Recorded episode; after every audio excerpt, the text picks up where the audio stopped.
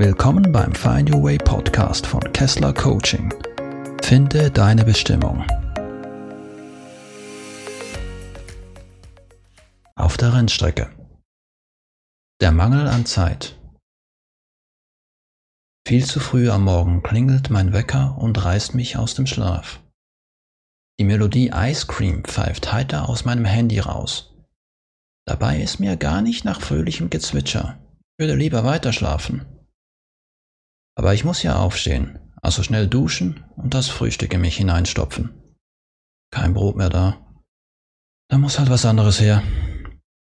Eine kleine Schüssel voll Haferflocken muss reichen. Noch kurz die Zähne putzen und dann muss ich mich schon auf den Weg zur Arbeit machen. Auf dem Weg zur Arbeit halten mich natürlich noch rote Ampeln, Baustellen und unzählige andere Verkehrsteilnehmer auf. Gerade nach der Corona-Krise mit permanentem Homeoffice und leeren Straßen erschließt sich mir der Sinn nicht mehr, zur Arbeit hinzufahren. Endlich im Büro angekommen, begrüßen mich erstmal Aufgaben und Mails vom Vortag, die ich nicht mehr erledigen konnte. Ich weiß jetzt schon, dass ich auch heute nicht durchkommen werde, da es zusätzlich zum gestrigen Stapel auch heute wieder neue Aufträge zu erledigen geben wird. Das flaue Gefühl im Magen, das sich schon kurz nach dem Aufstehen bei mir bemerkbar machte, entwickelt sich zu regelrechten Bauchkrämpfen. Wenigstens habe ich keine Kopfschmerzen, aber ich fühle eine innere Schwere. Ich fühle den Mangel. Ich fühle den Mangel an Zeit. Denn mein Arbeitgeber erwartet, dass heute alles noch schneller und optimierter laufen muss als gestern. Und morgen muss es dann nochmal schneller gehen. Der äußere Druck bringt mich dazu, die Erwartungen zu erfüllen, und doch weiß ich, dass es nicht endlos so weitergehen kann. Das entfacht in mir einen heftigen inneren Konflikt. Die optimierte Ich AG. Wenn dir das bekannt vorkommt, dann bist du damit nicht allein.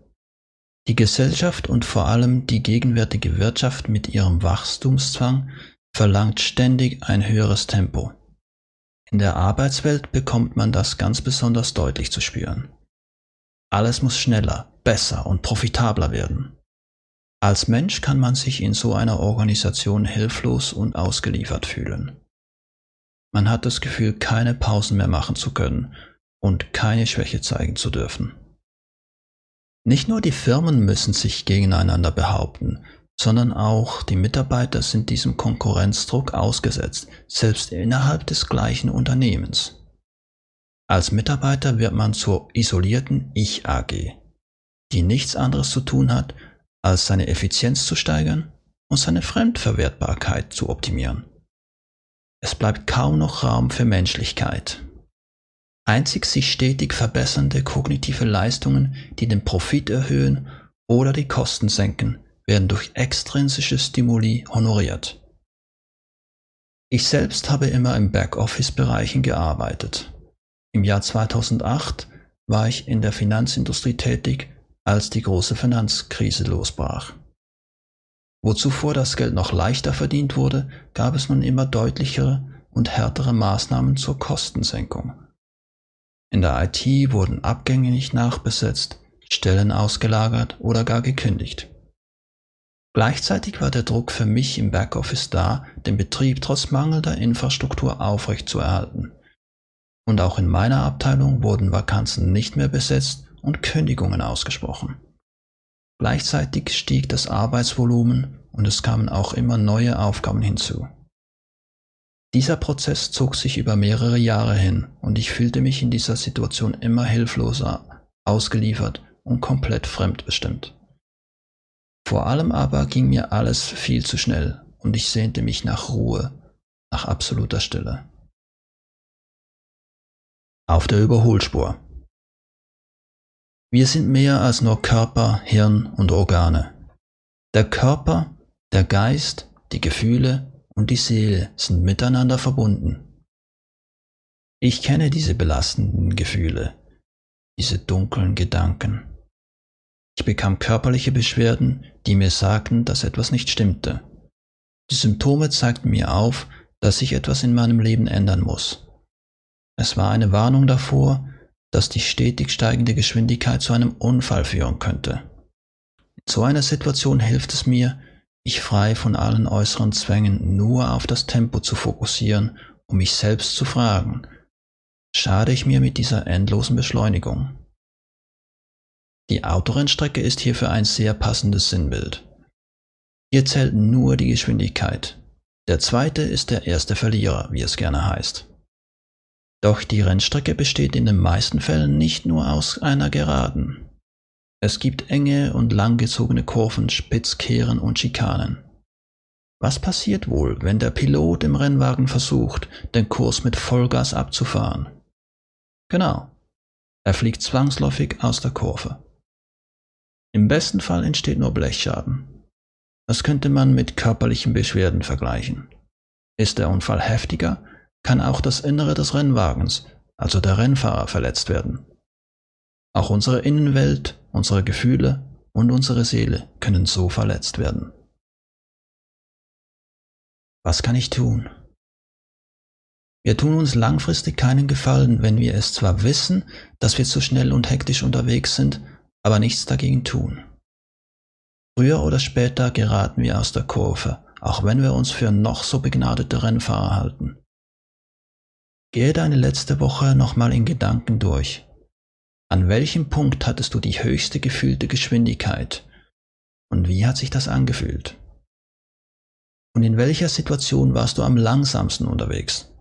Was machte das mit dir? Pausen zu machen ist wichtig und keine verlorene Zeit. Unsere Gedanken können uns regelrecht herumhetzen, vor allem wenn wir uns um vieles Sorgen machen und uns für alles verantwortlich fühlen. Wenn wir pausenlos mit Höchstgeschwindigkeit unterwegs sind, ist der Unfall vorprogrammiert. Bei diesem Tempo jagt ein Gedanke den nächsten und wir nehmen vom Aufstehen bis zum Schlafengehen kaum mehr etwas wahr außer unseren Gedanken. Wir identifizieren uns dann nur zu leicht mit unseren Gedanken. Doch wir sind nicht unsere Gedanken. Wir sind vielmehr das Bewusstsein, in dem Gedanken kommen und wieder gehen, wie die Wolken am Himmel. Meditiere. Eine gute Möglichkeit, die Geschwindigkeit zu reduzieren, ist regelmäßige Meditation. Wähle dabei die Meditationsform, die dir am besten entspricht. Natürlich kannst du auch verschiedene ausprobieren. Ich selbst mache jeden Tag eine Samatha-Meditation. Dabei setze ich mich im Schneidersitz in mein Zimmer und mache es mir richtig gemütlich. Diese aufrechte Haltung wähle ich, damit ich nicht während der Meditation einschlafe. Ich setze den Timer, schließe meine Augen und versuche mich vollständig auf meinen Atem zu konzentrieren. Wenn immer mich meine Gedanken vortragen, nehme ich das liebevoll wahr und lenke meinen Fokus wieder auf meinen Atem. Damit bin ich im Hier und Jetzt.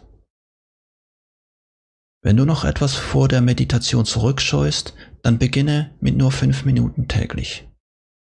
Sobald dir die Zeit zu kurz scheint, kannst du die Dauer der Meditation um fünf Minuten erhöhen. Als Ziel kannst du dir eine tägliche Meditation von mindestens 20 bis 30 Minuten setzen.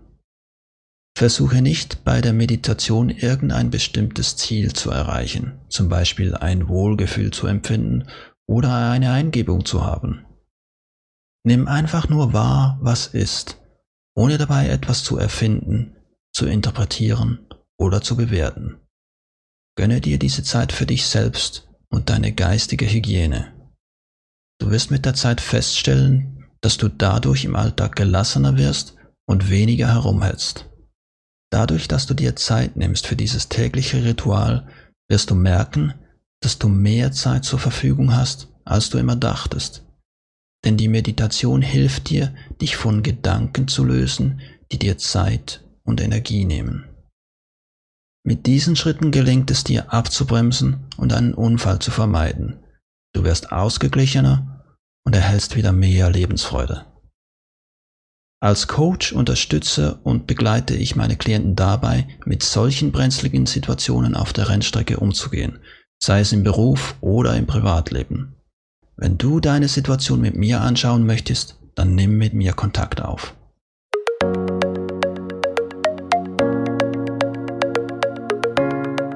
Vielen Dank fürs Zuhören und bis zum nächsten Mal beim Find Your Way Podcast von Kessler Coaching. Mehr Informationen erhältst du unter www.kesslercoaching.ch.